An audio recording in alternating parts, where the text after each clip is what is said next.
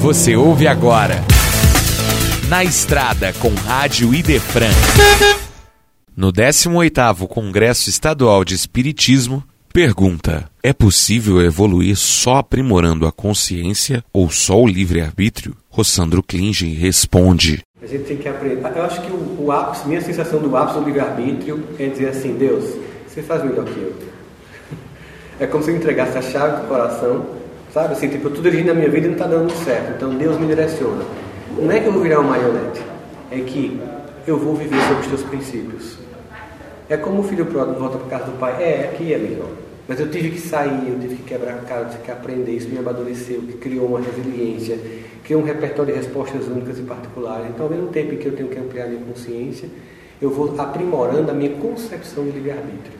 Se você for imaginar, quando Paulo diz assim, já não sou eu quem vive, Jesus é quem vive em mim, é como se dissesse assim, meu livre-arbítrio agora é entregue ao modelo da humanidade.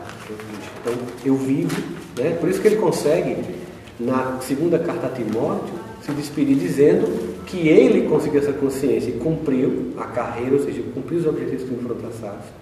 Eu mantive a doutrina sã, com todas as cartas que ele dava para as comunidades, para manter uma sanidade doutrinária daquele cristianismo inicial, especialmente para os gentios, que foi a missão de Paulo. E finalmente eu é, guardei a fé. Ou seja, nos momentos em que, agora mesmo, escrevendo uma carta em que todos me abandonaram, menos Timóteo, só Timóteo ficou. Né? Mas eu mantive a minha fé. Né? Porque viver, morrer para mim é ganho. Olha, olha, olha a liberdade do cara. Morrer para mim é ganho. Porque ele já sabia que isso aqui era ilusão passageira, ele estava aqui com a tarefa de nos ajudar a despertar e tirar o cristianismo nascedor do, judaísmo para não virar um subseito e trazer para o mundo inteiro. Então chega um ápice em que você começa a viver um nível de consciência tal que você livremente se aprisiona no amor de Deus uma frase que me veio aqui agora.